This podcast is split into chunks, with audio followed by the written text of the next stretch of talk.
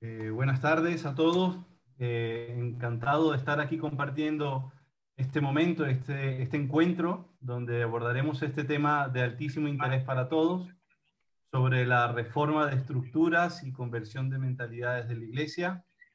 Eh, comentaros que, que, os habéis inscrito cerca de 1.600 personas. Para nosotros es una gran alegría, un gran éxito que, que los que estemos aquí también podamos eh, disfrutar y compartir de esta experiencia que vamos a vivir en los minutos siguientes.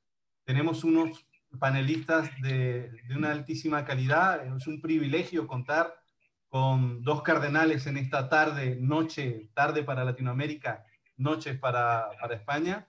Don Carlos Osoro, muchísimas gracias por su presencia. Don eh, Cardenal Baltasar Porras, gran amigo desde Venezuela, con que hemos trabajado durante muchos años juntos en la conferencia episcopal. Es un placer tenerte en este webinar.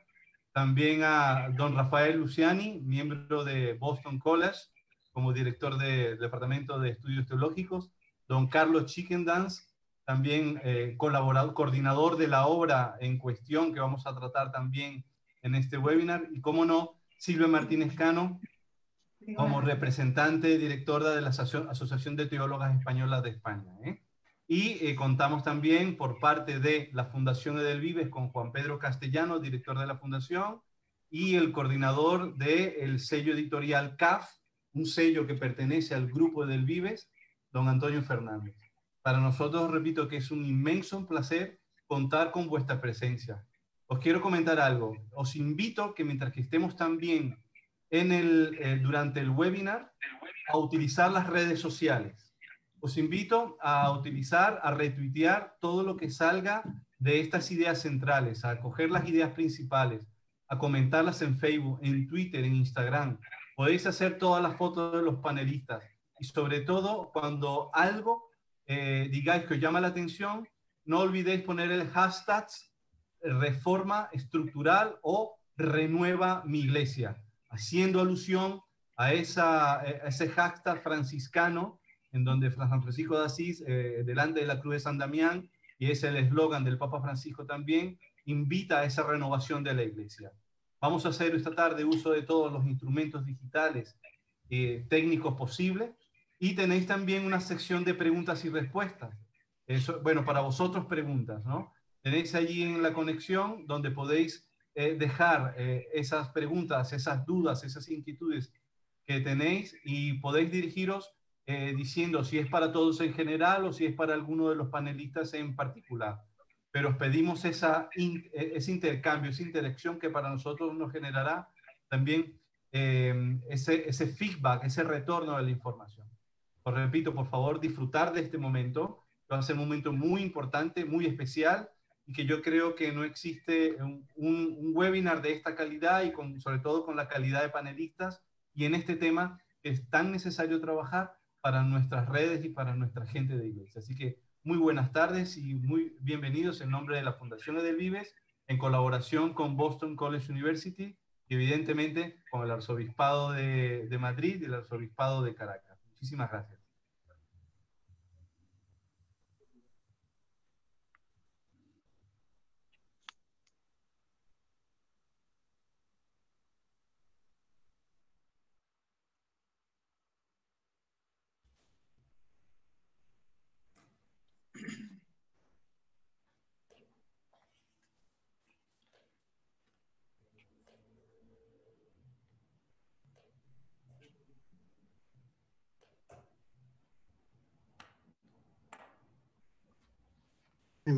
Buenas tardes. Eh, dejamos unos minutitos para, para que vaya ingresando. Digo, teníamos eh, la hora de inicio eh, ya cumplida, pero dejamos unos, instantes para que se vaya uniendo mm, las personas que, van a participar y, damos inicio en, un minuto, si, les parece, pues damos inicio a este encuentro.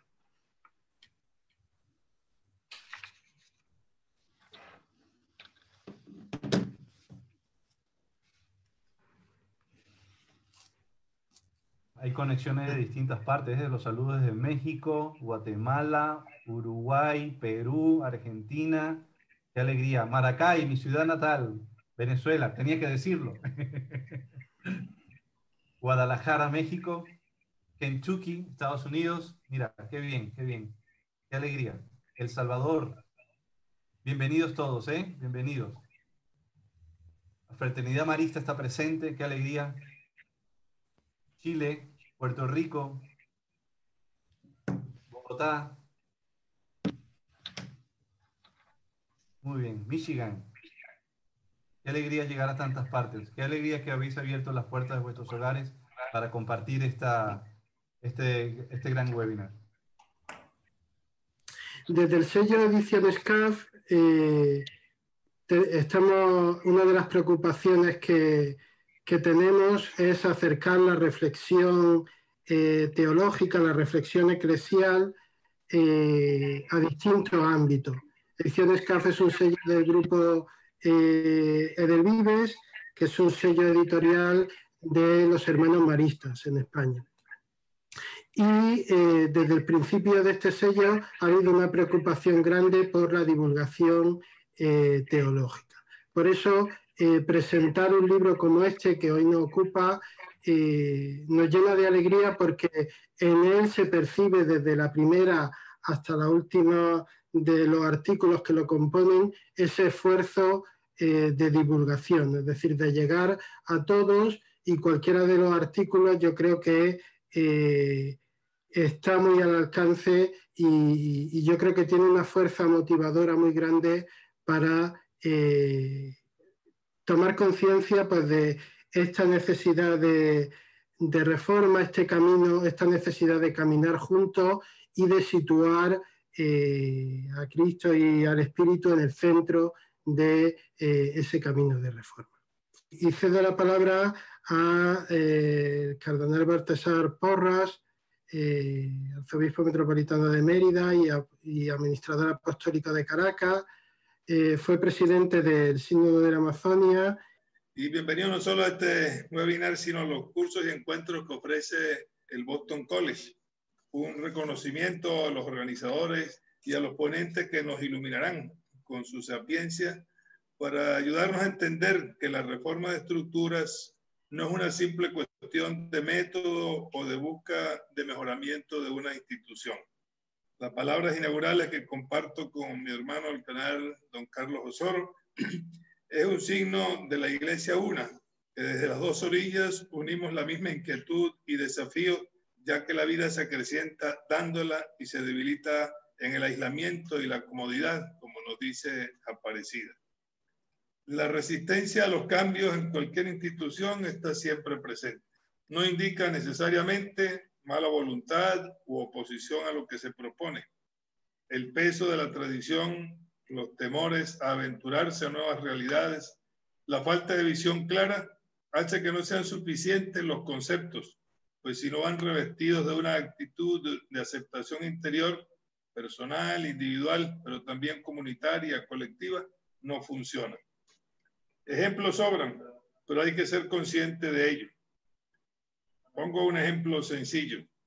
Asumimos mentalmente la categoría de participación, comunión, sinodalidad o radical igualdad bautismal. Pero en la liturgia, desde la reforma del Vaticano II, en no pocas ocasiones oímos misa, asistimos a misa y de hecho aceptamos que el único protagonista es el celebrante principal. Participar es algo más que estar, desde la preparación remota hasta el acto mismo de la celebración. Tanto sacerdotes como laicos obramos muchas veces con el peso de la tradición, sin dar el dinamismo correcto a un auténtico trabajo en equipo, comunitario, sinodal, como pueblo de Dios. Esto no es nuevo ni tiene por qué desanimarnos. La antropología, la psicología social, son ciencias conexas con el pensamiento, en este caso cristiano, actualizado según la mentalidad del Vaticano II. La constante alusión del Papa Francisco al concilio, a lo andado en este medio siglo, a lo que ha quedado olvidado o relegado, es la materia pendiente a la espera de ser desarrollados. El discernimiento es urgente para desinstalarnos y abrir cauces inéditos, ser creativos y fieles, tanto al mensaje evangélico como al mundo actual. San Vicente de Lerins, en su comunitorio, se pregunta si es posible que se dé en la iglesia un progreso en los conocimientos religiosos.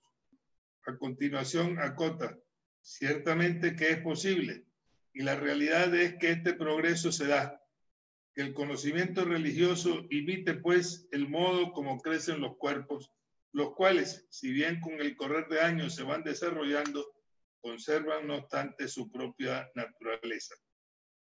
Hasta aquí la cita. Este principio de, gradualidad nos pone en la perspectiva de poner a producir los talentos, no enterrarlos, porque de ellos tenemos que dar cuenta. Y Marie Congar, en su obra Falsas y Verdaderas Reformas de la Iglesia, que don Carlos y yo reímos en aquellos años de estudio de teología en una, en una edición en multígrafo que sacaron en Salamanca, traduciéndolo del francés. Nos ilustran lo que se debe hacer hoy para ser signo de esperanza en un mundo conturbado por tantos males y por tantas epidemias. La necesidad de reformas frente a la tentación de convertirse en sinagoga se da cuando la iglesia no sigue el movimiento del mundo. Ante las fuerzas que solo quieren conservar lo adquirido, la iglesia crece y evoluciona sin perder lo adquirido. Es la tensión permanente entre la fidelidad a la tradición con el espíritu misionero, creativo, en salida discernir para desechar ciertos elementos de por sí relativos y caducos para que permanezca lo que es válido, vivo, permanente. Mi emoción esta cita escrita por este hombre, pues, bastante antes del Concilio Vaticano II y que para nosotros, pues, sigue teniendo una gran actualidad. Evangelii Gaudium nos recuerda el llamado de San Pablo VI en Ecclesia Suam. Cito, la iglesia debe profundizar en la conciencia de sí misma Debe meditar sobre el misterio que le es propio. Brota, por tanto, un anhelo generoso y casi impaciente de renovación, es decir, de enmienda de los defectos que denuncia y refleja la conciencia a modo de examen interior frente al espejo del modelo que Cristo nos dejó de sí. Más adelante el Papa Francisco nos habla de la impostergable renovación eclesial. Sueño con una opción misionera capaz de transformarlo todo para que las costumbres, los estilos, los horarios, el lenguaje y toda estructura eclesial se conviertan en un cauce adecuado para la evangelización del mundo actual más que para la autopreservación. Es el mensaje que en Aparecida, llamándonos a la conversión pastoral y renovación misionera de las comunidades, constituye uno de los retos ineludibles si pretendemos ser luz y sal, esperanza cierta de trascendencia. La conversión personal despierta la capacidad de someterlo todo al servicio de la instauración del reino de vida, nos dice el documento. Y más adelante, la pastoral de la iglesia no puede prescindir del contexto histórico donde viven sus miembros. Y la conversión de los pastores nos lleva también a, vivir y promover una espiritualidad de comunión y participación. Reforma y conversión son dos constantes en el pontificado de Francisco desde sus inicios. Este camino se acentúa desde la Amazonía para el mundo entero, no solo la Iglesia, en el sínodo del año pasado y en querida Amazonía, con la que el Papa respalda y motoriza el trabajo de renovación sinodal en equipo, que fue fruto de varios años de trabajo con la participación interdisciplinar abierta a todos, hombres y mujeres, expertos católicos y de otras denominaciones religiosas, sacerdotes religiosos, obispos. En fin, una experiencia novedosa que reta la creatividad desde la fidelidad de la tradición y la apertura a las exigencias del mundo actual. Estoy convencido de que la vitalidad de la iglesia latinoamericana desde sus inicios se debió, en primer lugar, a la convicción de la novedad tanto del Evangelio como de la realidad desconocida con la que se encontraron los primeros aventureros de una gesta ignota pero apasionante. También, claro está, al coraje de los primeros misioneros que intentaron, y en muchas ocasiones lo lograron, amalgamar el mensaje cristiano heredado con el afán de asumir de las culturas indígenas numerosos elementos propios de ellos que fueron como semillas del verbo presente en todas las culturas. Pero muchas de las expresiones de, de nuestra fe no se debieron a los misioneros ni a los obispos, sino a los hombres de a pie que vinieron con sus virtudes y sus defectos y nos trajeron esto a nosotros. Recuerdo en un libro escrito por un carmelita eh, que se recorrió, no sé cómo, porque estaba prohibido los carmelitas a comienzos del siglo XVII eh, que vinieran a América, y se la recorrió casi toda. Eh, y una de las cosas que le llamó la atención a él en, en su paso por algunas regiones de Venezuela es encontrarse con que la gente tenía devoción a la Virgen del Carmen y al escapulario, y no había ningún eh, carmelita que hubiera pisado todavía estas tierras. Así surgieron muchas de las expresiones religiosas populares, acompañadas casi siempre de un compartir con todos, con los más pobres, en los que nunca faltó la alegría, el canto, la danza, aún en medio de situaciones conflictivas y opresivas. El protagonismo laical bautismal se hizo presente. No es casual que buena parte de la expansión de la fe entre la gente sencilla fue obra de hombres y mujeres del pueblo. El mejor ejemplo de ello es la Guadalupe y el himno Juan Diego, acompañado del discernimiento de Fray Juan de Zumárraga, que vio y creyó. Diversas experiencias de evangelización integral surgieron a lo largo del periodo colonial, tales como las reducciones de los jesuitas, los métodos de los agustinos, franciscanos y dominicos, así como lo realizado a nivel de la vida diocesana tal como lo expresan los concilios y sínodos diocesanos y provinciales. La ruptura del siglo XIX significó un duro golpe en buena parte de los países surgidos de la independencia política. La reacción anticlerical y las leyes restrictivas a la labor de la Iglesia en la supresión de seminarios o el cierre o expulsión de comunidades religiosas obligaron a un reacomodo que a partir del Concilio Plenario Latinoamericano, convocado por el Papa León XIII, supuso un nuevo momento, con acento conservador, pero que trajo una nueva oleada misionera proveniente de Europa. Reaparece con fuerza la herencia creativa en la asunción del Vaticano II a partir de Medellín. El mensaje evangélico se encarnó en la realidad lacerante de la pobreza, la búsqueda de la justicia, en el seguimiento apasionado de Jesús, tierno y cercano en la tradición del Adviento y Navidad, y herido, humillado y sacrificado en la tradición cuaresmal. La trascendencia y la resurrección brotan del amor desinteresado y samaritano tan presente en nuestro pueblo. El primer papa salido del fin del mundo no es un meteorito perdido en el espacio. Su convicción cristiana, como dice él en Fratelli Tutti, es la amalgama de lo bebido en el hogar de emigrantes enraizados en la realidad sureña de su querencia argentina adobada con el carisma ignaciano, oteando el horizonte desde la vanguardia discipular y misionera, poniendo en el centro a la periferia y privilegiando los marginados de la sociedad. Traicionaríamos el Kairos que atraviesa la iglesia de hoy si lo dejáramos solo. Es el reto y desafío de dar desde nuestra pobreza la alegría y lozanía de la vivencia cristiana de nuestro continente. Seamos fieles a lo recibido de los misioneros y de los inmigrantes de antes y de ahora portadores de una fe que ha enriquecido con creces un catolicismo abierto, plural, respetuoso, con rostro misericordioso.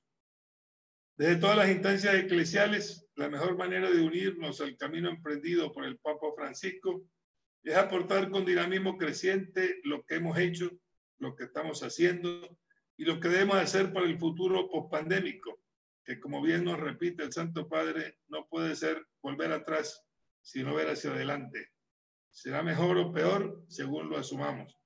Es la tarea que del inmovilismo nos mueve a la conversión y a la reforma.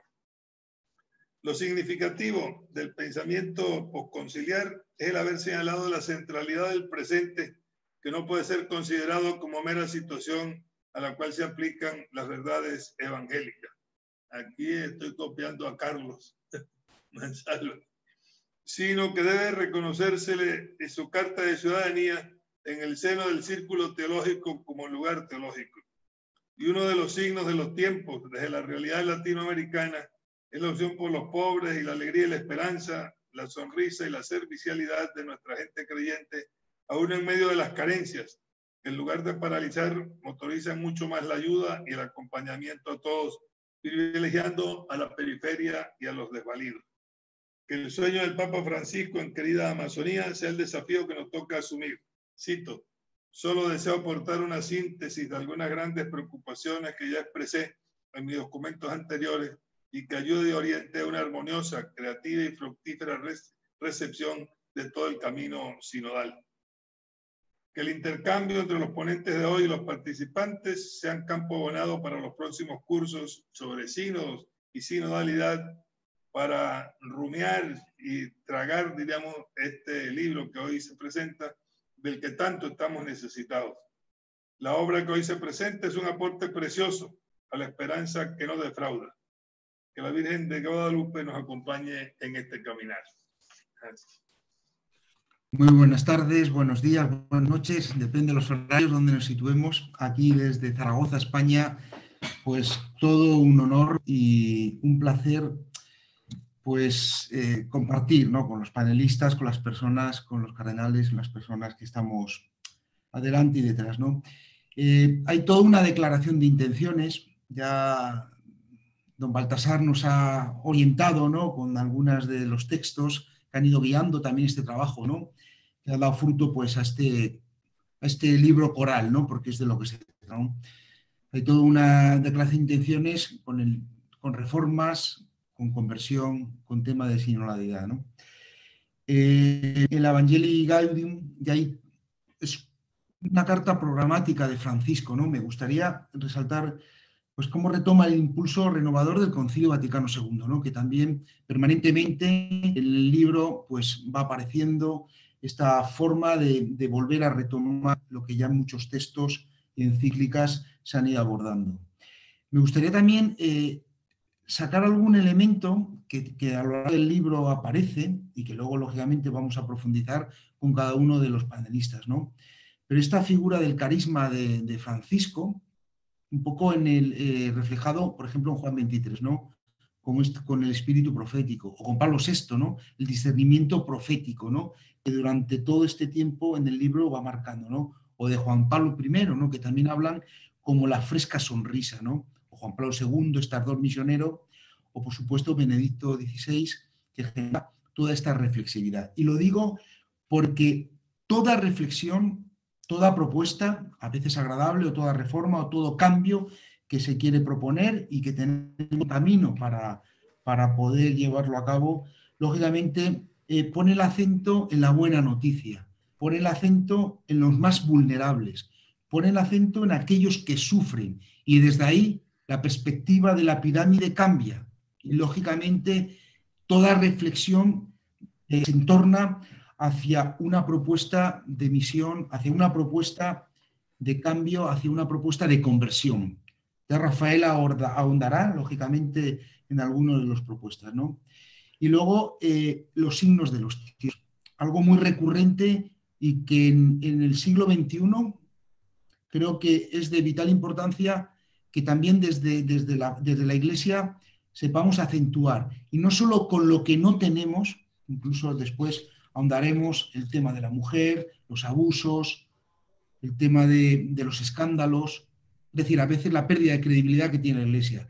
Pero también surgen palabras como ternura, como fraternidad, como entro, como apuesta, que todo esto es, es, lo que nos, nos, lleva a reformar, a cambiar y a estar muy atento a una propuesta que para mí ha sido muy clarificadora y que de verdad es todo un reto a seguir caminando. Antes de entrar ya con matices concretos que os iré apuntando a cada uno de los panelistas, me gustaría que, cómo nos sentimos, ¿no? cómo nos encontramos ante este nuevo reto, ante toda esta propuesta de sinodalidad que lógicamente desde hace un tiempo ya se viene abordando y que claramente en dos años pues abordará de una manera más, más fehaciente. José Rafael, Carlos, Silvia, si queréis ahondar en ello un momento y luego ya entramos a cada uno de vosotros.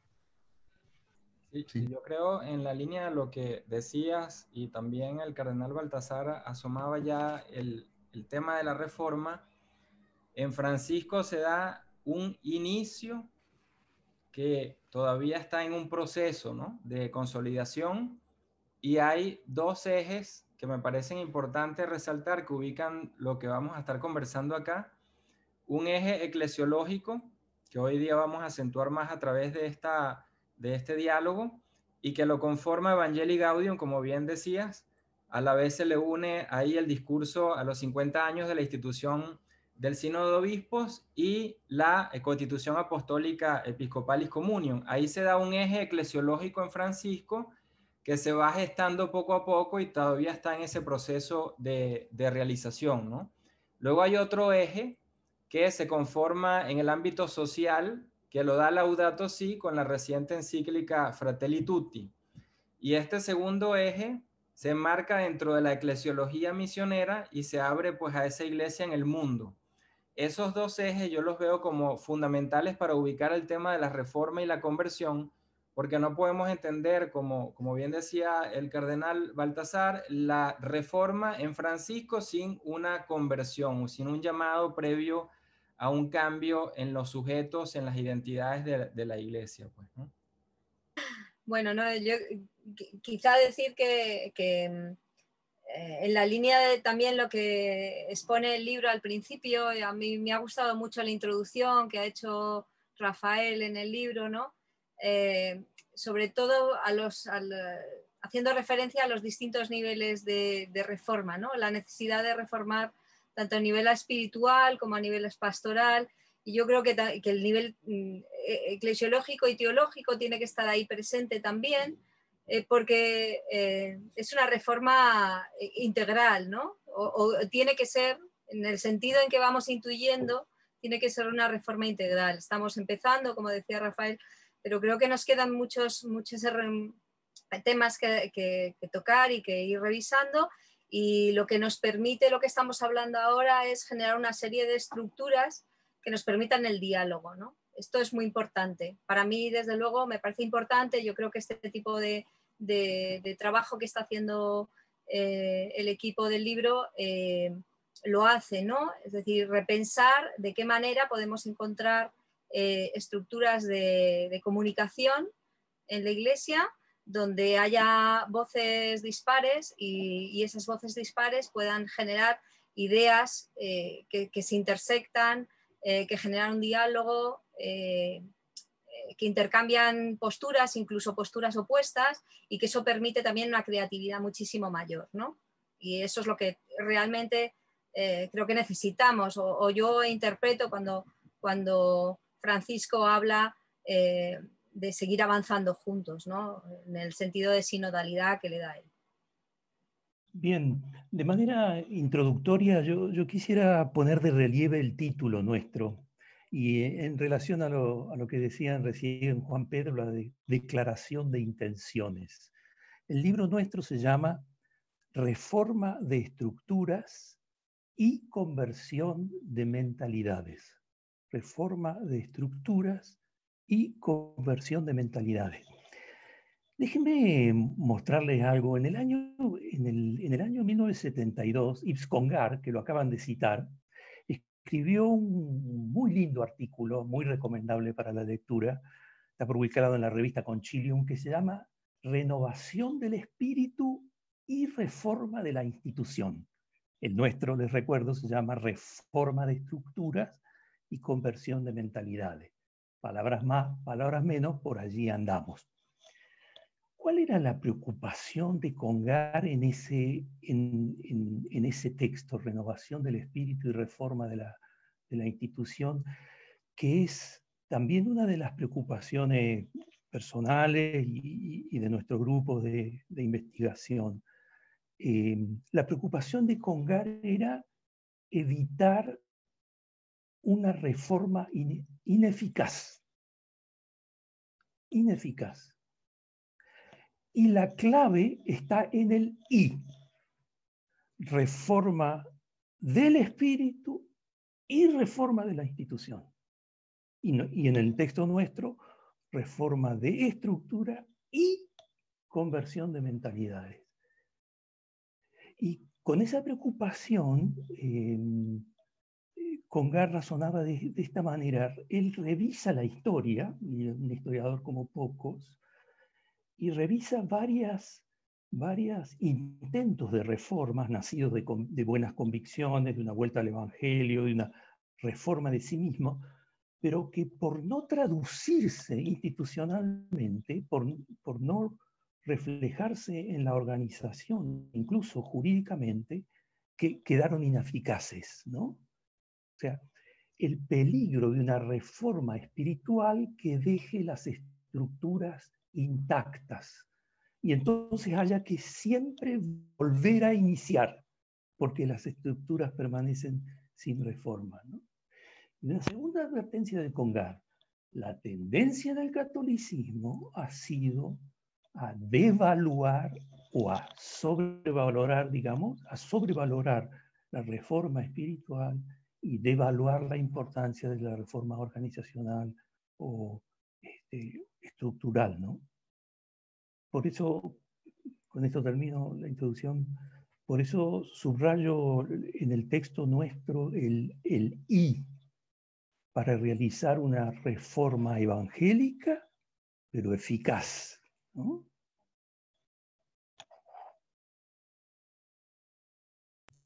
Carlos, eh, aprovecho, aprovecho que, creo que magistralmente estás dando algunas claves para poder eh, generar el debate ¿no? y un poco la reflexión.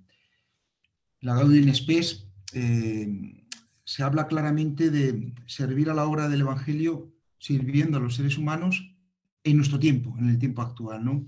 Abordas desde varios aspectos del libro todo lo que tiene que ver, lógicamente, con este discernimiento, ¿no? que es un poco lo que me gustaría que ahondaras, ¿no? de estos signos de los tiempos. Apuntas al tema de la migración, al tema del medio ambiente, tema financiero, y lo que he comentado antes, ¿no? el tema de la mujer, abusos, el abuso de la iglesia, el abuso del poder. No sé, eh, ¿cómo nos puede ayudar o, cómo nos puede guiar ¿no? en este camino también para detectar bien estos signos de los tiempos ¿no? Y, y no cometer errores o no ir al debate frío y, que no ayuda a construirnos de esta clave de encuentro de misericordia, que lógicamente también es una invitación, ¿no? que luego ahondaremos también desde el aspecto de la conversión pastoral. No, sé, Carlos, ¿cómo nos puedes ayudar a este discernimiento y apuntalar a los signos que tú creas estratégicos, importantes para abordar el camino de sinodalidad?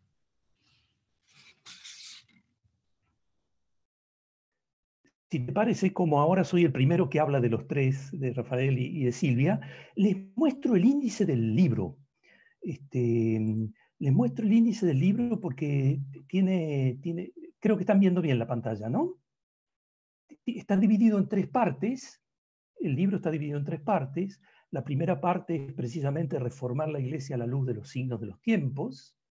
Y allí tienen contribuciones de Peter Hünerman, Antonio Espadaro, Carlos María Gali de Buenos Aires, Virginia Scuy de Buenos Aires, José de Legorreta desde de Ciudad de México. ¿no? Ese, es, como un, primer núcleo, aunque es verdad que a veces los artículos y los capítulos podrían estar en, una o en otra parte, no siempre en el mismo, en el mismo lugar. ¿no?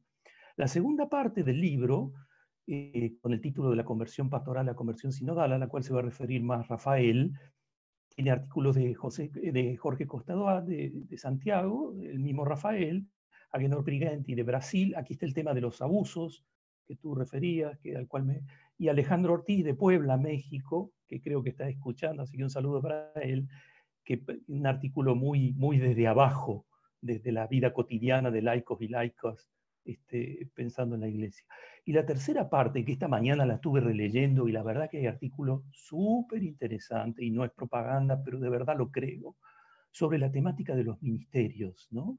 Eh, Juan Pedro Trigo no necesita presentación en América Latina, eh, trabaja sobre todo la categoría de servicio en una iglesia eh, pensada en esa clave. ¿no? Acá hay dos excelentes artículos de Serena Nochetti, la italiana de Florencia, sobre la. Ah, está mal el título ahí, es la reforma del ministerio ordenado. Reforma de la Iglesia, reforma del ministerio ordenado.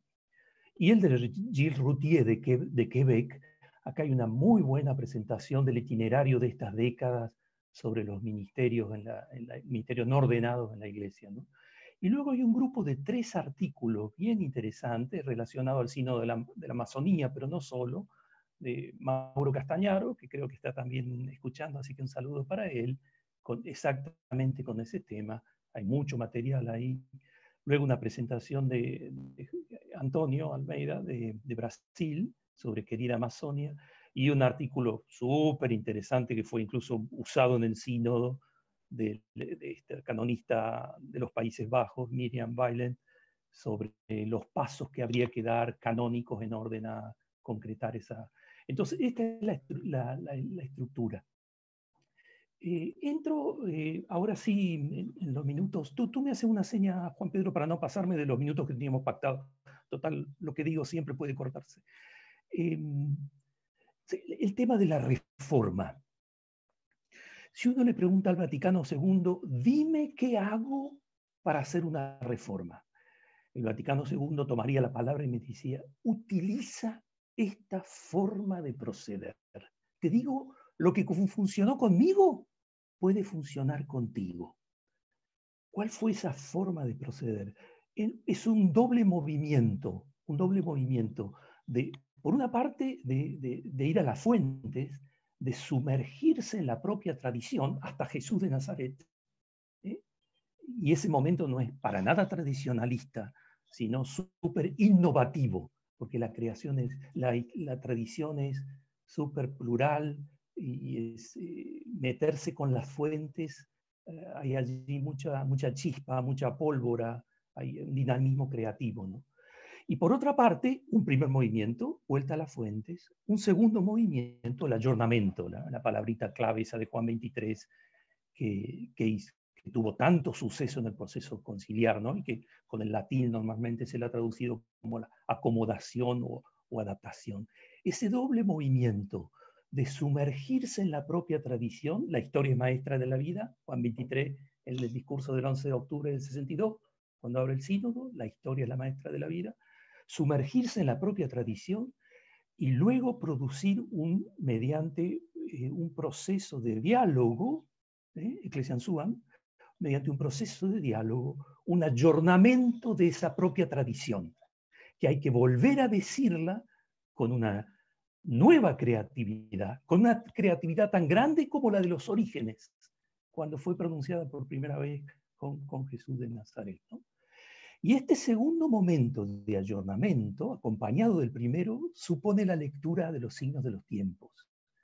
Y aquí está el paso adelante formidable de Gaudium Spes en la historia de la Iglesia, en la historia de los concilios y también va a renovar la, la, ciencia teológica, ¿no?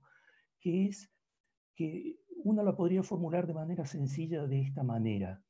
No prestes atención solo a tu propia tradición sino realiza un aprendizaje a la tradición de los otros, de las otras, las otras culturas, las otras religiones, las otras formas de vida, eh, etcétera, etcétera. Desde allí te viene una luz que no va a provenir de tu propia tradición. El Espíritu tiene, iglesia, el Espíritu tiene una palabra para ti que no vas a descubrir buceando en tus propios textos. Tienes que abrirte a los textos, a las narraciones, a las biografías, a las experiencias, a las historias de los otros. Y en ese proceso dialógico de tradiciones se encuentra el, camino para una tradición ayornada. ¿no? Eh, y eso se ve, en el libro nuestro se ve claramente, por ejemplo, con el tema de los abusos. Yo, yo diría esto, fíjense, eh, no, no, hay tiempo para mostrarlo, pero es probablemente la reflexión que se está haciendo en torno al tema de los abusos, pero no al interior de la Iglesia Católica, sino en los informes internacionales, australiano, alemán, inglés, eh, etc. Allí hay elementos súper importantes a la hora de pensar la reforma de la Iglesia y son reflexiones que no provienen de, nosotros mismos, digamos así, de nuestros propios textos, sino de los textos de los otros, politólogos, juristas, senadores, psiquiatras, eh, etcétera, ¿no? Por tanto, esa lectura de los signos de los tiempos, la lección, lo leemos teológicamente, la lección que Dios quiere darnos aprendiendo de las experiencias históricas, los acontecimientos históricos y la experiencia de los, de los, otros. Una forma de proceder para hacer una reforma adecuada. Juan Pedro, corto aquí para no sacar más tiempo. Muchas gracias, Carlos. Eh, Rafael, me gustaría eh, abordar un poquito este, esta propuesta ¿no? que adelantaba ya Carlos de la conversión pastoral a la conversión sinodal.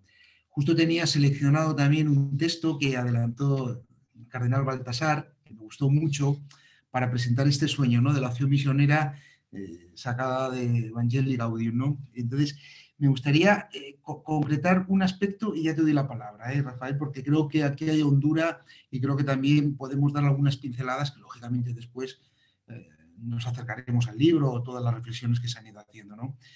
Pero esta reforma de estructuras que exige la conversión pastoral solo puede entenderse en este sentido, procurar que todas ellas se vuelvan más misioneras, ¿no? este concepto de misión que permanentemente aparece en el libro, y que la pastoral sea expansiva y abierta a una actitud de, salida, ¿no? esa propuesta también que aparece reflejada. ¿no?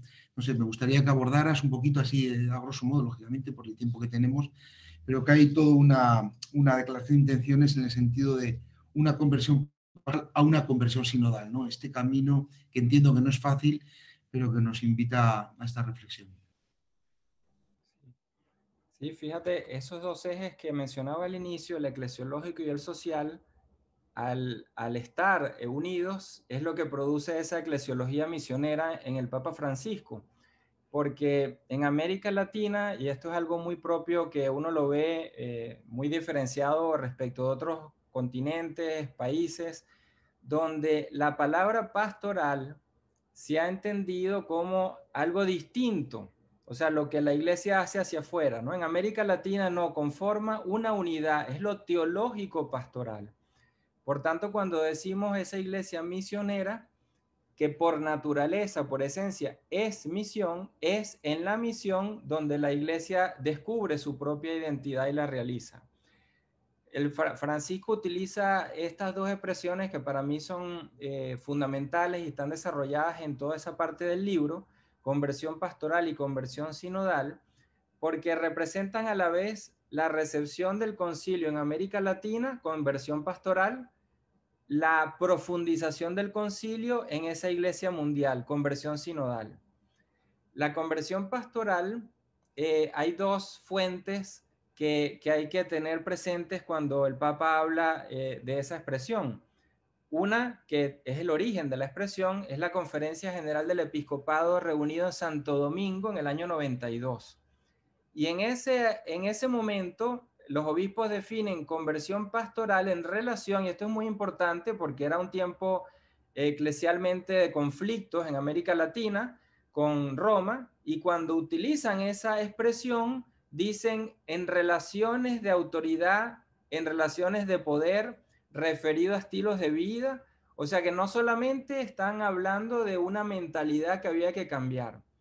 Luego viene Aparecida, en el año 2007, asume ese concepto y da unas, eh, unas ideas que son fundamentales en este momento ahorita en el que estamos exigiendo cambios de estructura, pero que todavía no se han puesto en práctica, porque Aparecida dice que hay que abandonar las estructuras caducas, no dice que hay que renovarlas.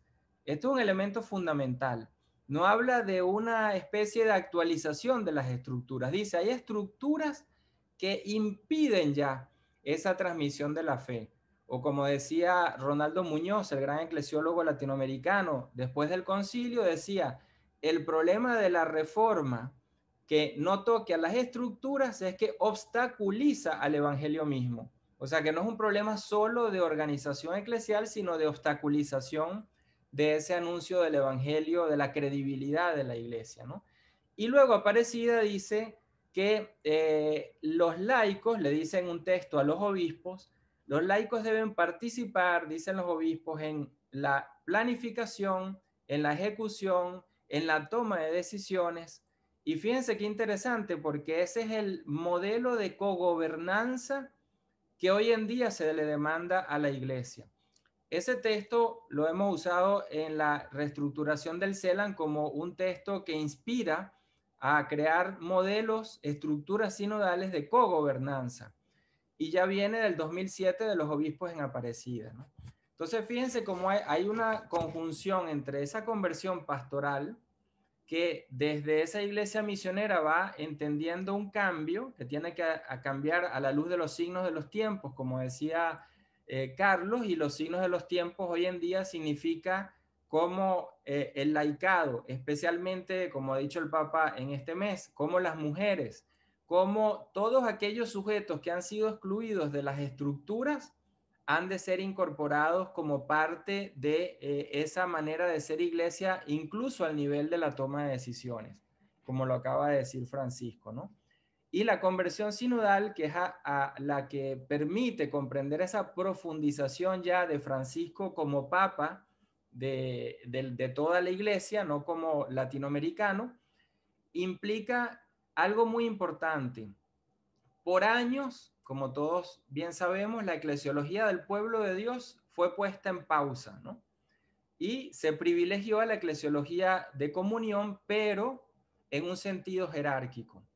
Francisco es el papa que retoma en continuidad con Pablo VI una eclesiología que mira a las iglesias locales, todavía no realizada, pero lo retoma. Y por tanto, hemos visto, pues, ¿no? Como él quería Amazonía, más que los contenidos que, que puedan causar conflicto, discusión, el tema de la iglesia local, de la territorialidad local, de la normatividad de una cultura en términos de ritos, en términos de liturgia, en términos de ministerios. Eso es un ejemplo de este inicio hacia una eclesiología otra vez de, de las iglesias locales que conecta con, con Pablo VI. Y es importante lo que al inicio decía el cardenal Baltasar cuando mencionaba ese discurso del Papa Pablo VI, porque ese es el discurso que Francisco menciona cuando habla en Evangelii Gaudium de la reforma permanente. O sea, que va en esta continuidad, ¿no? Y esta eclesiología del pueblo de Dios da entonces un dato de conversión para la iglesia. Dice Francisco, todos somos fieles. ¿Qué significa esa expresión? Bueno, hay un obispo latinoamericano que antes del concilio fue el primero que la dijo cuando le consultaron los temas que debían ser tratados en el concilio, Monseñor Proaño de Ecuador. Y Monseñor Proaño dice, en, en los años 60 soy es fiel, el papa es fiel, el obispo es un fiel, el laico es un fiel, el religioso es un fiel. Y luego en el concilio todos sabemos cómo el cardenal Suenens, eh, Monseñor de Schmidt abanderaron toda esta propuesta de la Iglesia Pueblo de Dios. Entonces Francisco se conecta de nuevo con esa eclesiología del pueblo de Dios y llama desde ahí a pensar a, a la reforma, ¿no? Por último, estamos en un reto y en una etapa bien decisiva del pontificado, porque la llamada que él hace a través de distintos documentos, como el mismo Episcopalis Comunio, es a crear mediaciones para que esta participación, para que esta inclusión de los sujetos hasta el proceso de toma de decisiones pueda darse. Si no hay mediaciones estructurales, todo esto queda en una mentalidad que nos inspira, pero que en 10 o 15 años no significa que permanecerá. Entonces el reto actual de esta conversión pastoral a la conversión sinodal es que hemos de caminar hacia la creación de mediaciones concretas. Y un caso muy particular para, terminar, en el Consejo Pastoral Diocesano. Estructuras que siendo optativas han de ser mandatoria si creemos en una iglesia sinodal. Porque si la consulta es optativa, entonces la iglesia sinodal no existe. ¿Cómo vincular estas mediaciones, estas estructuras con una iglesia que tiene que reformarse y no simplemente cambiar de la mentalidad? Por eso que en el libro, eh, como bien explicaba Carlos, las dos cosas van juntas. si una reforma de estructuras no implica la reforma de las mentalidades, podemos tener a la misma persona en una estructura nueva y tenemos en 10 años el mismo problema. Pero si una reforma de las mentalidades no lleva estructuras nuevas, entonces las estructuras igual no caminan.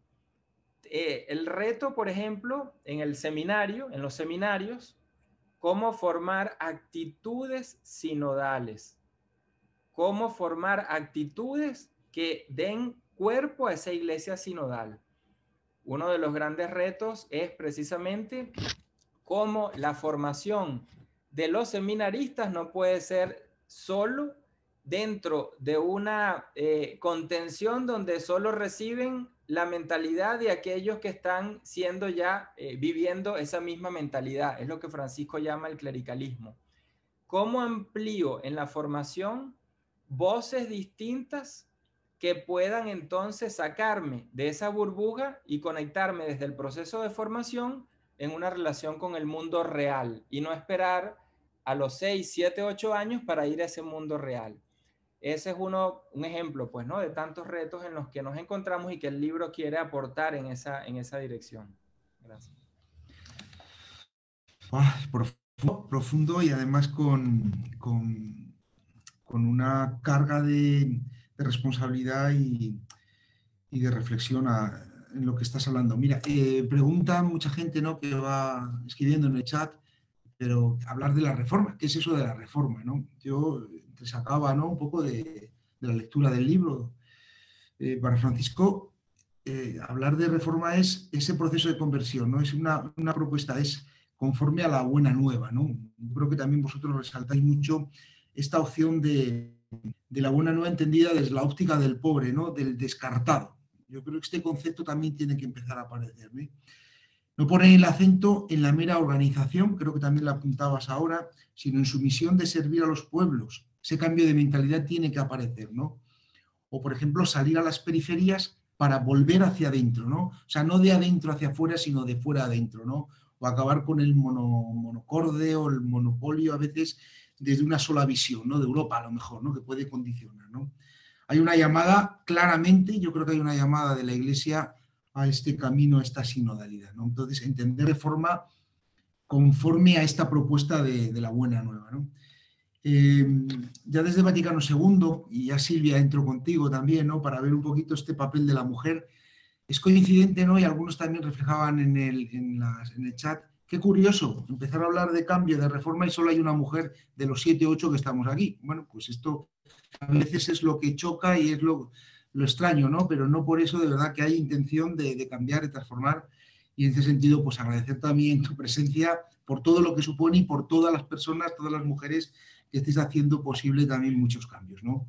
Simplemente también por situar nuestra figura de la mujer, ¿no? Cuando hablamos de, ya en Gaudí ¿no? Cuando se habla y se aborda eh, la discriminación, ¿no? Y habla de derechos fundamentales de la persona, por social, por cultural, por raza, por, por color, etcétera, y por sexo, ¿no?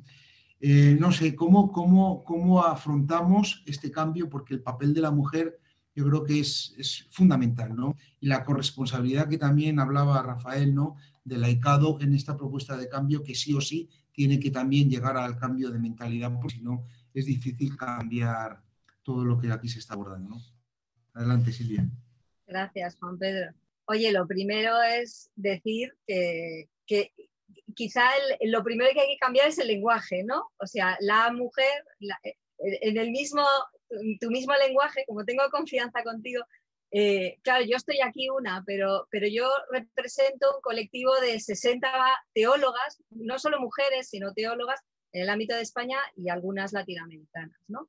Yo creo que esto eh, sería como un, es un primer elemento en ese cambio de mentalidades del que hablaba Rafael, ¿no? es decir, hablar de mujeres en plural, eh, entendiendo que no somos un, bloque unánime del que hay que hablar como un objeto eh, al que se accede porque es una cuestión problemática, ¿no? sino hablar como, como personas en su singularidad y en su diversidad también, y desde esa perspectiva entender que las mujeres tienen otro, otro espacio que no es solo una figura monolítica ¿no? sobre las mujeres. Bueno, eh, yo creo que esto me da, me da un poco pie a, intentar responderte esta, esta, pregunta que me haces. ¿no? Eh, yo, yo, creo que cuando, cuando hablamos de sinodalidad, estamos hablando de sinodalidad, llevamos ya unos años eh, metidos en, esta reflexión y que va a terminar haciéndose mucho más clara ¿no? en, el sínodo. Eh, hablamos de, hacer procesos juntos ¿no? y juntas. Y esta, esta, la cuestión no es solo hacer el proceso, sino definir, ¿no? como ya han dicho eh, eh, Carlos y Rafael, definir también de qué manera. Esto es, es importante. O sea, no vale cualquier metodología para hacer este caminar juntos o este proceso, hacer procesos juntos o diseñarlos juntos. ¿no? Entonces, yo creo que hay un, cambio de mentalidad eh, que tiene que ver con, la mirada antropológica, es decir, entendernos, y, va un poco en esta eh, primera cuestión que, te he comentado, ¿no? de, de, entendernos como una diversidad eh, en la que los individuos son singulares, ¿no? que son hijos únicos de Dios y hijas únicas de Dios, y que, no, y que esos, esos, esas personas que, que configuramos eh, la iglesia y los que no configuran la iglesia pero siguen siendo hermanas y hermanos nuestros, eh, no, tienen que depender de los estereotipos de las sociedades androcéntricas, ¿no? Es decir, eh, que cada persona se desarrolla desde sus inteligencias y sus habilidades que además se las ha regalado Dios, ¿no? Y por eso no cabe decir que las mujeres son tal o que la mujer es tal y los hombres son tal, ¿no? Es, esta diferenciación eh, no, cabe dentro de, nuestra intuición como creyentes, ¿no? Porque lo nuestro, ¿no? Lo nuestro no es la imposición por cuestiones de sexo, lo nuestro me refiero a lo cristiano, ¿no? A la experiencia cristiana, sino lo que grita Pablo en, Galatas 3, ¿no? Que no hay ni hombre ni mujer, y no hay libre ni esclavo, etcétera. Entonces, si este es el sentir de la Iglesia, yo entiendo que en este espacio eh, que hemos abierto, ¿no? que es, que es el, que, el, que, ha iniciado Francisco con esto de las reformas, es el momento de recuperar este grito de la primera comunidad cristiana, ¿no? que no somos, no hay ni hombre ni mujer, sino que somos eh, diversidad, diversidad singular, eh, especiales para Dios, únicos para Dios. ¿no?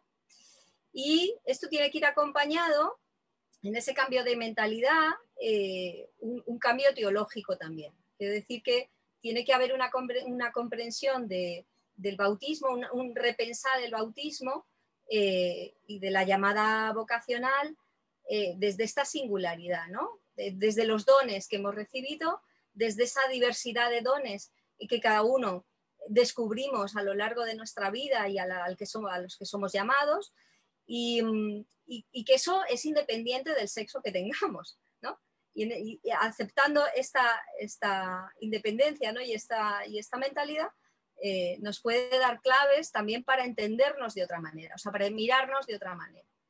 Eh, yo creo que, es, que esto es una, un signo de los tiempos, ¿no? Desprendernos también de esa mirada más androcéntrica que, que tienen determinadas culturas en nuestra sociedad globalizada, ¿no? Y eh, centrarnos en lo que nos dice la experiencia de, ser llamados por Cristo, que es eh, somos únicos, ¿no? Únicos y, tenemos una vocación más allá del sexo que tengamos. Eh, fíjate que, las, que, en algunos lugares que, las mujeres son casi el 80% de la iglesia comprometida, vamos a decir, eh, están ejerciendo ya la profecía, ¿no? a mí me parece que esto es una, cuestión muy, muy significativa que nos puede ayudar, ¿no? Eh, ejercen la profecía porque hablan de los problemas del mundo que son los, los, problemas que las afectan a ellas. ¿no? En el, si no lo digo mal, en el tercer capítulo ¿no? que, describía eh, Carlos, eh, están los grandes, las, tres grandes urgencias ¿no? en este momento que a mí me parece que son como las que nos dan un poco el marco de comprensión de, de, la crisis que estamos viviendo y que está transformando el mundo en otra era. ¿no? que son el movimiento de población, eh, la pobreza y, el tema de las mujeres. Fíjate que el, de las mujeres afecta a los otros dos directamente porque las que, las que migran, son las, las, madres que dejan a sus hijos en otros lugares, que envían dinero a sus familias, que se van sosteniéndolas, que, se, que, hacen procesos de agrupación familiar en Occidente para atraerse a las familias, que dejan allí o, que o las que no emigran se quedan solas. Es decir, el, eje común de, los, de, las, de las urgencias eh, es, la, vida de las mujeres, ¿no? de muchas mujeres que están viviendo esa eh, vulnerabilidad, eh, esa injusticia, una pobreza que la sostiene en, una situación de, no oportunidades, etc. yo creo que esta profecía ¿no? de mujeres y además eh, el surgimiento está siendo muy bonito en estos dos últimos años, como están surgiendo un montón de grupos dentro de la, propia iglesia, ¿no? de mujeres que están eh, atreviéndose a, hablar ¿no? Eh, en este contexto en el que estamos viviendo de la reforma, cómo están viviendo la profecía en, la propia vocación. ¿no? A mí me parece que esto, que menos, que menos que escuchemos, o que que escuchemos lo que tienen que decir. Si, los problemas los viven en la propia carne y eh, la experiencia de fe las hace decir determinadas cosas, ¿no? O proponer determinadas eh, cambios actitudinales, acciones, etcétera, que menos que, escuchar esto, eh, antes hablaba de de los lugares comunes. Para poder escuchar necesitamos lugares comunes. Ahora mismo no tenemos lugares comunes, tenemos muy pocos lugares comunes, ¿no? Eh, no hay en la iglesia estructuras eh, de diálogo. Eh, quizá más en lo pastoral y menos en lo teológico, ¿no? pero necesitamos espacios, o sea, que, la propia estructura, esto que decíamos de rehacer la estructura, ¿no? genere espacios nuevos, lugares comunes, eh, donde haya diálogo, o sea, que, la intención de, estar juntos sea el diálogo y no tanto la acción, ¿no? Porque hemos centrado, nos hemos centrado mucho en, esa acción eh, con otro tipo de estructuras. Y yo creo que eso también nos lleva a, otra, otra cuestión que, es la, actitudinal. ¿no? Eh, para hacer esto necesitamos, necesitamos una, una, actitud de, honradez y de transparencia, ¿no? Es decir, de generar un clima, un clima de, mm, confianza eh, que, ahora en algunos lugares no, existe y que eso se tiene que trabajar y se tiene que cuidar y se tiene que gestar. ¿eh? Y utilizo la expresión del parto porque esto es una gestación de algo que nos viene y que todavía no sabemos cómo va a ser, ¿no? Como cuando se ve al bebé, pues no se sabe muy bien cómo va a ser hasta que no le ves la carita preciosa que tiene al nacer, pues eh, necesitamos hablar sin miedo, ¿no? O sea, generar climas donde se puede hablar sin miedo, se puede hablar con, parresía, es decir, con libertad absoluta, ¿no? Y, eso eh, no suponga eh, una crisis, una crisis eh, una fractura, eh, em, un enfrentamiento. Es decir, aceptar con, humildad, que yo creo que es otra característica de la que habla constantemente Francisco, que no tenemos la misma opinión, eh, que no tenemos por qué opinar lo mismo, que, no opinar lo mismo no supone estar enfrentados y que uno, uno del, enfrentamiento se marcha herido de la iglesia, ¿no? sino que esto sucede, si, si habláis con mujeres, sucede muy frecuentemente que marcha, se marchan heridas ¿no? de la iglesia. Y esto no, es, lo que no queremos, ¿no? Y yo creo que no lo queremos ninguno, ¿no? Para eso hay que, hay que hacer esta, este esfuerzo, ¿no? También de climas de confianza. Y, también esa honradez de, de, aceptar que que en, algunos momentos nos hemos equivocado eh, al despreciar algunas, algunas perspectivas de, eh, de otras personas que querían contribuir y, bueno, especialmente la voz de las mujeres en muchas ocasiones ha sido despreciada porque considerábamos que no tenía valor teológico valor canónico, etc. Entonces, en ese sentido, eh, creo que, es interesante, eh, antes hablaba, eh, no me acuerdo quién ha sido, ¿no? De, las, de las ciencias, yo creo que, que, don Baltasar ha sido, ¿no? De las ciencias, ¿no? Yo que vengo de la educación, con, los nuevos descubrimientos psico, neuro, pedagógicos de las últimas décadas, la, importancia del pensamiento divergente en, la forma de vivir, en la forma de, realizar la propia vocación, ¿no? pues es necesario incorporarlo al pensamiento más, más convergente que tiene la Iglesia. Entonces, abrir ese, espacio inevitablemente necesita espacios de encuentro con esta actitud de, honradez y transparencia. Eh, hay muchas mujeres que no tienen la, misma opinión sobre cuestiones teológicas y eclesiales, ¿no? Viven al margen de la comunidad universal por, distintas cuestiones, a veces canónicas y otras por otras cuestiones, y, pero también en lo local, ¿no? Y,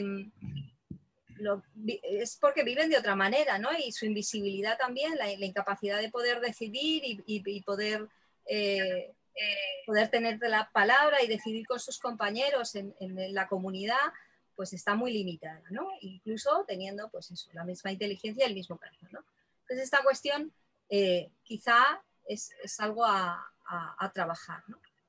Por último, eh, sí que me gustaría decir que, hay dos cuestiones que a mí me parecen eh, fundamentales, que son aplicables desde la, perspectiva ecológica. Yo creo que la, la, eh, sí nos, nos, em, nos propone ahí unas claves bastante interesantes. Y yo diría dos, que, es que a mí me parecen fundamentales y que tienen que ver también con, con esta, esta cuestión de, de las mujeres en la iglesia, que es la primera, la austeridad, yo creo que eh, esto no lo voy a explicar porque me parece como evidente ¿no? la cuestión de la austeridad en la iglesia. Y la segunda es la sostenibilidad ecológica. En esto sí que me dejas un minuto, Juan Pedro, para explicar. Es, eh, ¿qué, es esto de, las, de, la sostenibilidad ecológica en la estructura eclesial? Eh, que al fin y al cabo es humana y por lo tanto biológica y por lo tanto tiene que quedar afectada también por, por, por la, el, movimiento e-, ecológico. ¿no? Es decir, que para sostener hay que decrecer. Esto es, la sostenibilidad ecológica. ¿no? Es decir, que en la propia estructura de la Iglesia, que, queremos que sea una estructura orgánica o, deseamos en estas reformas que sea una estructura orgánica que se adapte a la comunidad y no que la comunidad tenga que adaptarse a la estructura, eh, necesitamos eh, que el espacio que, se ha ocupado durante mucho tiempo por, un grupo reducido de, personas sea eh, ocupado también por otras. Y, esto, eh, vuelvo a lo mismo, es, repartir ese espacio de lugares comunes. Eh, tener especial cuidado en equilibrar los espacios, los tiempos, las estructuras, donde, para que los, católicos comprometidos, ¿no? seglares, laicos, célibes, eh, tengan su propio espacio, su propio tiempo, participen de la estructura no como, como añadidos, sino como parte esencial de ella. Y creo que habrá que rechazar costumbres y estructuras que no son ecológicas, es decir, que no sostienen, porque no, no, decrecen para dejar espacio a otros y generar estructuras nuevas que están equilibrando esa sostenibilidad. Me parece que es fundamental y que en esto eh, o incluimos ahí a las mujeres o la reforma, como ha dicho antes Rafael, eh, quedará, quedará en, nada, ¿no? Eh, en 15 años, como decía él antes, desaparecerá, no habrá reforma si no, están las mujeres implicadas en esa reforma. Perdón si me he alargado demasiado, pero me emociona. Hombre, no te has alargado muy bien. Yo creo que, que, la palabra es así para compartirla y hablarla. Gracias, de verdad. Pero bueno, eh, algo concreto, puntual que queréis eh, decir, Carlos, Rafael o Silvia, y ya vamos a dar paso también al cardenal, porque entiendo que esa perspectiva también desde, desde Madrid, de Europa, creo que va acompañando un poco la reflexión y el trabajo de, esta sinodalidad. Eh, ser muy concretos porque si no nos podemos alargar, ¿vale? Y podemos responder a todas estas preguntas que creo que también estáis viendo conmigo y, y podamos dar algún tipo de luz. Gracias. Por aclarar la pregunta, que ahora no la encuentro, estoy buscándola sobre por qué teólogas y las, las que no son teólogas. he hablado de teólogas porque represento a la Asociación de Teólogas Españolas y nuestra labor, o por eso aparece la asociación hace 27 años, es eh, generar una voz en el ámbito de la teología, pero es un, objetivo concreto que nosotros tenemos en la asociación. Sin embargo, la gran mayoría de nosotras eh, pertenecemos a eh, comunidades eclesiales de muy variado pelaje, así si me lo permitís en tono coloquial. algunas son religiosas, otras pertenecen a comunidades laicales la, experiencia que tienen muchas de ellas en, el ámbito comunitario y pastoral, ¿no? de, ser líderes en sus comunidades, las lleva a un otro tipo de teología. ¿no? Eh, no solo las teólogas, escuchar solo a las teólogas, ¿no? cuando he dicho que hay que escuchar a las mujeres. Eh, yo creo que hay que hacer esfuerzos en que la comunidad local, en la parroquia, en la comunidad de un carisma concreto, eh, se escuche y se deje liderar a las mujeres porque tienen otra mirada, ya simplemente por el, hecho de ser mujeres y porque están proponiendo cosas nuevas que en una mente convergente, como es la, gran fuerza que tiene la mente de la iglesia, ¿no? si me permitís ese símil del cerebro de la iglesia, eh, eh, tiene, ¿no? Entonces dejar entrar esa, esa otra forma de entender puede permitir generar con cierta creatividad formas de encuentro nuevas. ¿no? Entonces, yo creo que a, lo local y a, a, lo local hay que cuidarlo especialmente para que eh, las mujeres se empoderen. Y utilizo esta palabra que, que, a veces es un poco polémica porque em, creo que a, veces a, las mujeres hay que empujarlas porque están educadas para, para eh, escuchar y no para hablar. Y hay que empujarlas, ayudarlas, darles confianza para que eh, alcen la voz. Y esto es, esto es importante, ¿no? es importante porque entonces tendremos un, interlocutores con los que podemos generar un diálogo. Sí, eh, solo quisiera recordar cuando Francisco escribe Querida Amazonía al inicio, para muchos no tiene el, el valor suficiente, pero ahí establece toda una hermenéutica cuando dice que lo que está ahí escrito, lo que fue discutido en el sínodo, tiene que ser leído, pero leído y aplicado, se está refiriendo a las iglesias locales, otra vez esa eclesiología de las iglesias locales, y nosotros muchas veces seguimos otra, en, ese, en ese papismo, en ese papalismo, en, esa, en ese centrismo en torno al papado, cuando las iglesias locales tienen un rol y una autoridad que en este pontificado, desde Evangelio Gaudium en adelante, se ha venido dando ese espacio y creo que ahí está el reto. No solo esperar de Francisco reformas, sino reformas que sean impulsadas desde las iglesias locales y que vaya en cada iglesia local asumiendo una forma cultural propia.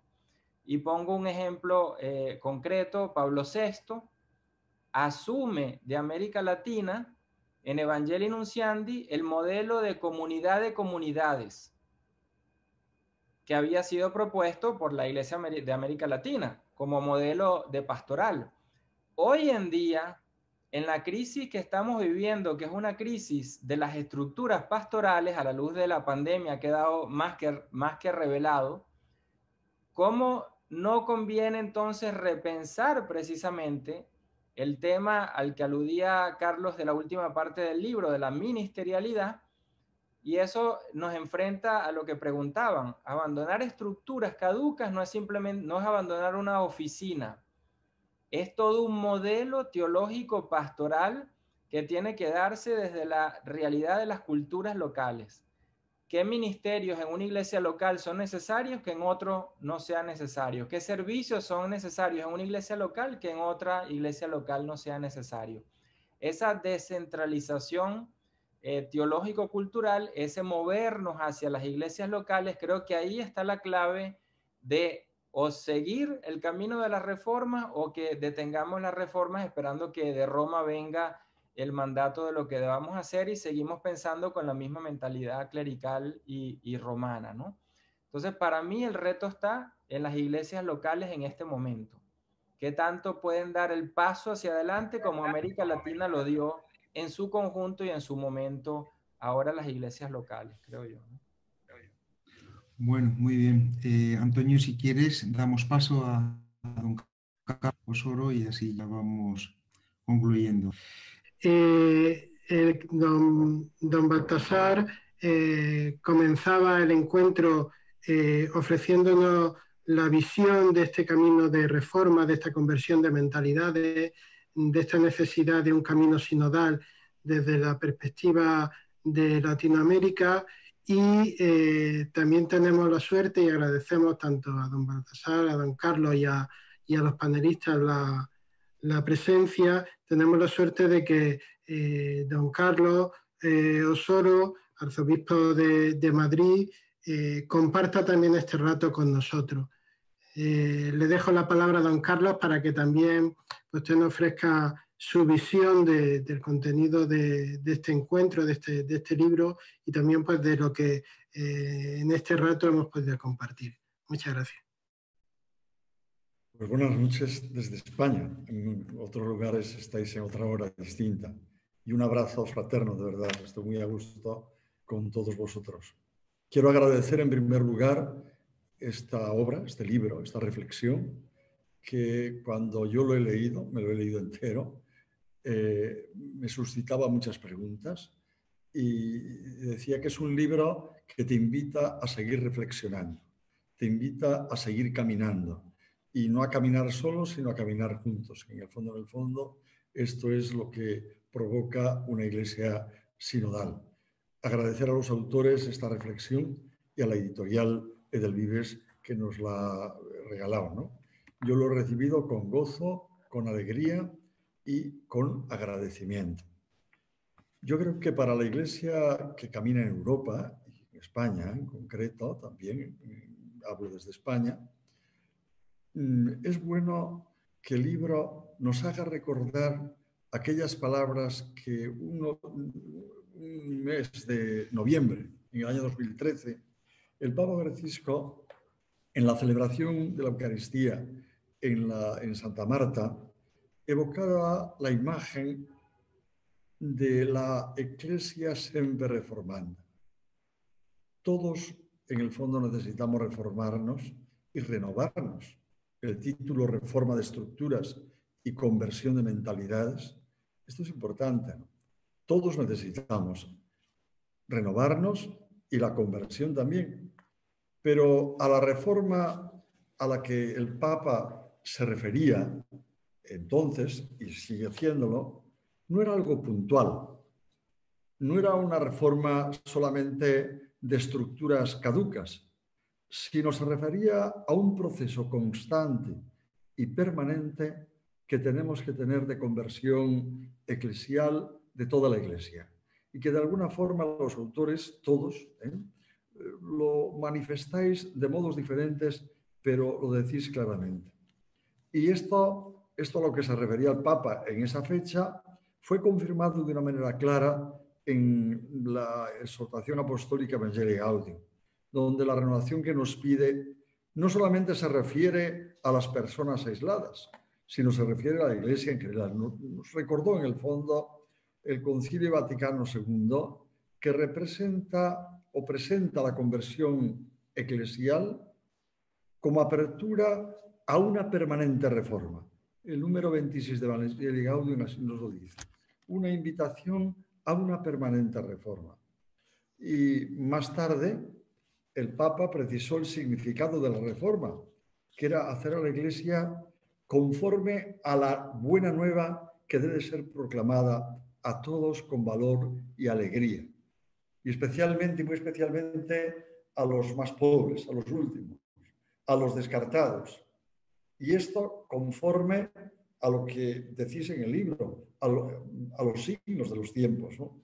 A mí me parece que, para mí ha tenido siempre mucha hondura el ver y leer a ciertas páginas del Evangelio. ¿no? ¿Qué hondura tiene ver al Señor eh, en el Evangelio? ¿Cómo se mueve por sus tierras? cómo entra en las situaciones que viven las personas, preocupado por todas las circunstancias, especialmente aquellas que generan sufrimiento, entraba en las mismas con ese ardor de quien se ve a sí mismo como una tarea urgente y fundamental. Y de hecho, así nos lo dice él en el Evangelio, en el capítulo 4 de San Lucas, cuando dice el Señor, es preciso que anuncie también el reino de Dios en otras ciudades, para, porque para esto he sido enviado. La Iglesia tiene esa, esa misma misión. Mm, eh, nos lo ha recordado el Papa Francisco en la Evangelii Gaudium, cuando dice en, esta, en el número 12, lo recordáis todos, nos dice que sería un error para todos nosotros entender la misión como una heroica tarea pastoral, ya que la obra es ante todo de Jesús. Es el primero y el más grande evangelizador. Y en toda la vida de la Iglesia debe manifestarse siempre que la novedad es de Dios, que Él nos amó primero y que Dios es quien hace crecer lo que hemos sembrado. Y esta convicción, dice el Papa Francisco, nos permite conservar la alegría en medio de unas tareas que son exigentes y desafiantes. Y a mí me parece que esto es fundamental para la Iglesia que camina en Europa. Y la reflexión que hacéis los teólogos que habéis participado en componer esta obra, a mí me parece que es esencial. Es preciso que anuncie. Siguen teniendo para la Iglesia una importancia capital, fundamental me parece que hay dos encuentros de Jesús que a mí siempre me han impresionado. Y son dos expresiones que aparecen en el Evangelio. Una el encuentro con el ciego Bartimeo que está tirado al borde del camino. ¿Qué quieres que haga por ti? Y otra, y a mí me parece que son actuales también, y que vosotros de alguna forma nos, habéis ayudado con esta obra a poder seguir haciendo estas preguntas y haciendo que la iglesia siga caminando y caminemos juntos. Y otra pregunta es cuando el Señor ve, entra a Jericó y ve en un sicómoro que había subido a Zaqueo y le dice, date prisa, baja, quiero entrar en tu casa. Ese quiero entrar en tu casa, que es en el fondo lo que la iglesia tiene que seguir haciendo eh, con todos los hombres. ¿eh? Porque la Iglesia no se mueve por ninguna ambición humana o terrena. ¿no? A mí me parece que aquellas palabras que en el año 69 el cardenal Schwemmings dijo eh, nos recuerdan algo que es importante para la Iglesia, muy importante.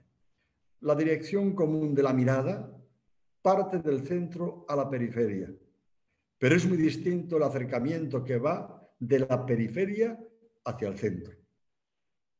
Al salir a las periferias, el regreso hacia el centro supone una conversión, un modo de proceder, que llama a construir la comunión en todos los sujetos y en todos los niveles, para poder ser pueblo de Dios. Pero además surge otro aspecto fundamental de la reforma que nos lleva a emprender un camino sinodal, siempre un camino que, como nos decía, yo recuerdo, estando en, en el sínodo en el año 2015, el 17 de octubre, en el 50 aniversario de la institución del Sínodo de los Obispos, nos decía el Papa, el camino de la sinodalidad es el camino que Dios espera de la Iglesia en el tercer milenio. Sínodo, caminar juntos, laicos, pastores, vida consagrada, todos. Se nos invita a revisar una forma de vivir y obrar de toda la Iglesia, lo cual pasa hoy por la conversión, como nos recordaba el Papa, de nuestros estilos de vida, de la formación en prácticas de discernimiento, método, la comunicación fraterna en todos los niveles y en todas las estructuras de gobierno.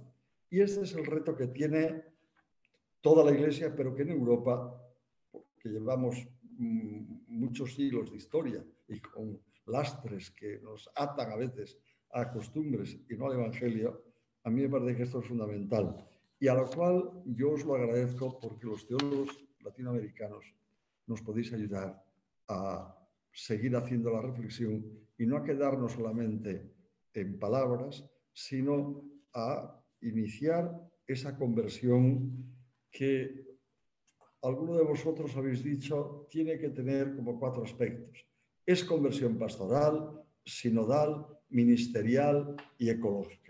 Una iglesia toda ella ministerial que asume el reto de la, evangelización junto al desarrollo de los pueblos y, por tanto, a la promoción social, política, económica y religiosa.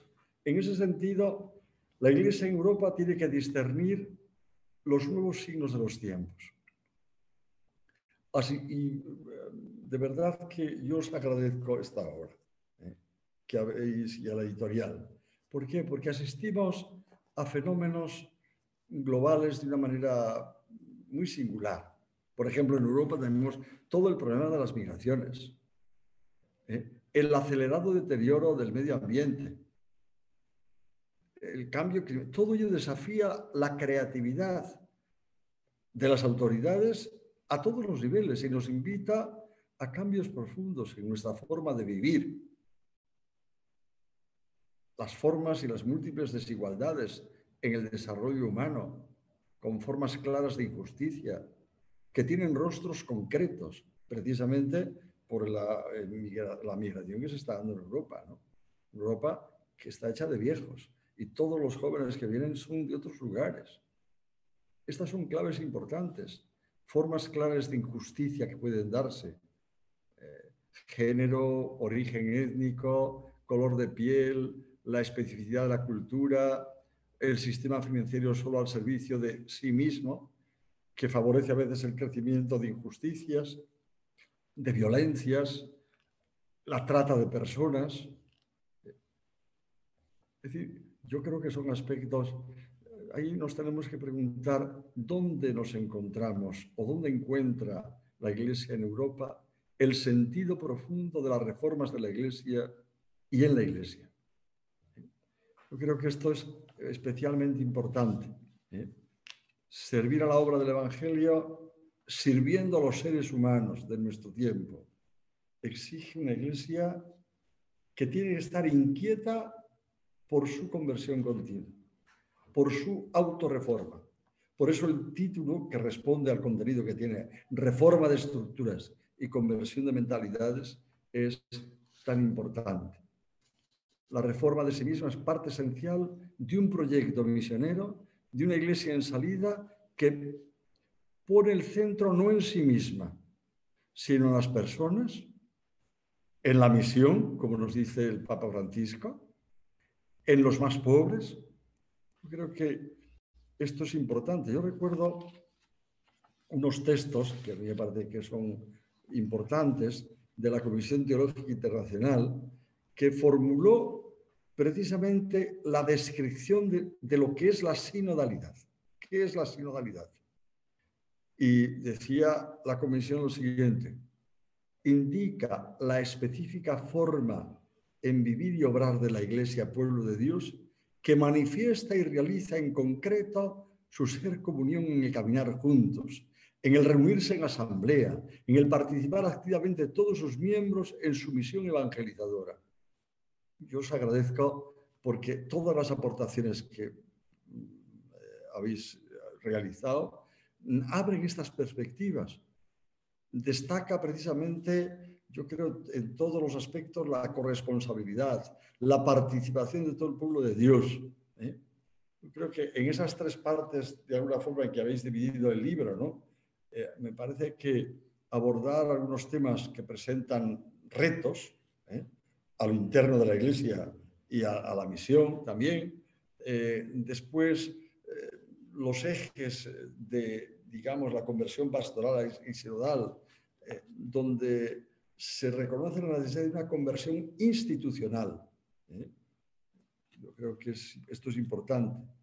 Pasar de una eh, iglesia clerical y piramidal a, la que nos propone el Papa Francisco, ¿no? Y a la que vosotros aludís aquí en esta obra. A mí me parece que esto es importante para nosotros. Yo recuerdo que hemos de conservar vivas, como os decía antes, esas palabras y, hechos que dijo e hizo el Señor. Cuando dice, es preciso que anuncie el reino de Dios, como os decía antes, en otras ciudades. Y lo que hizo la iglesia desde los primeros momentos de la evangelización, cuando los apóstoles dicen, ay, ay de mí si no evangelizar. Quiero recordar aquí unas palabras de San Pablo VI, cuando nos escribía la iglesia que evangelizar es decir, la misión, constituye en efecto la dicha y la vocación propia de la Iglesia, su identidad más profunda. Y se refiere a toda la Iglesia, todos al pueblo de Dios. Vinculemos siempre la Iglesia a la acción evangelizadora, a la misión. Hay que vincular siempre, por su nacimiento. Nace de la acción evangelizadora de Jesús y de los doce en segundo lugar, es enviada por el Señor y prolonga y continúa su acción con la oración, la escucha de la palabra, las enseñanzas de los apóstoles, viviendo el amor fraterno, de modo que su testimonio se hace predicación y anuncio y provoca siempre, como al principio, admiración y conversión. Y en tercer lugar, permanece evangelizándose a sí mismo, y esto es muy bonito. Este encuentro de esta noche nos estamos evangelizando a nosotros mismos. Vosotros, como los autores, los que habéis hecho posible este libro, eh, nos ayudáis a evangelizarnos, conscientes de que somos depositarios, la Iglesia de la Buena Nueva, que no la podemos guardar para nosotros mismos, ni la podemos encauzar según nuestros gustos. A mí me parece que esto es especialmente importante para nosotros. Por eso fiel al modelo de nuestro Señor, es tal que hoy la Iglesia salga a anunciar el Evangelio. Salga la Iglesia entera, el pueblo de Dios, tal y como en esa sinodalidad. Es vital que hoy la Iglesia salga. La alegría del Evangelio es para todo el pueblo y para todos los hombres. Y no puede reservarse o excluir a nadie de la misma, ni reservarlo para unos pocos. Por eso a mí me parece que ya el concilio nos advertía sobre la condición del hombre en el mundo de hoy.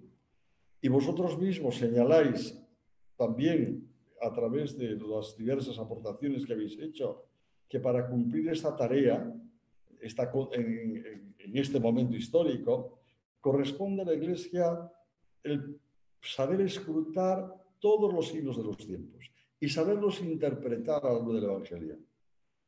Quizá esto no nos hemos dado cuenta de la profecía que suponen estas palabras dadas con esperanza cuando nos hablaba el concilio de esto, para esperanza de toda la humanidad.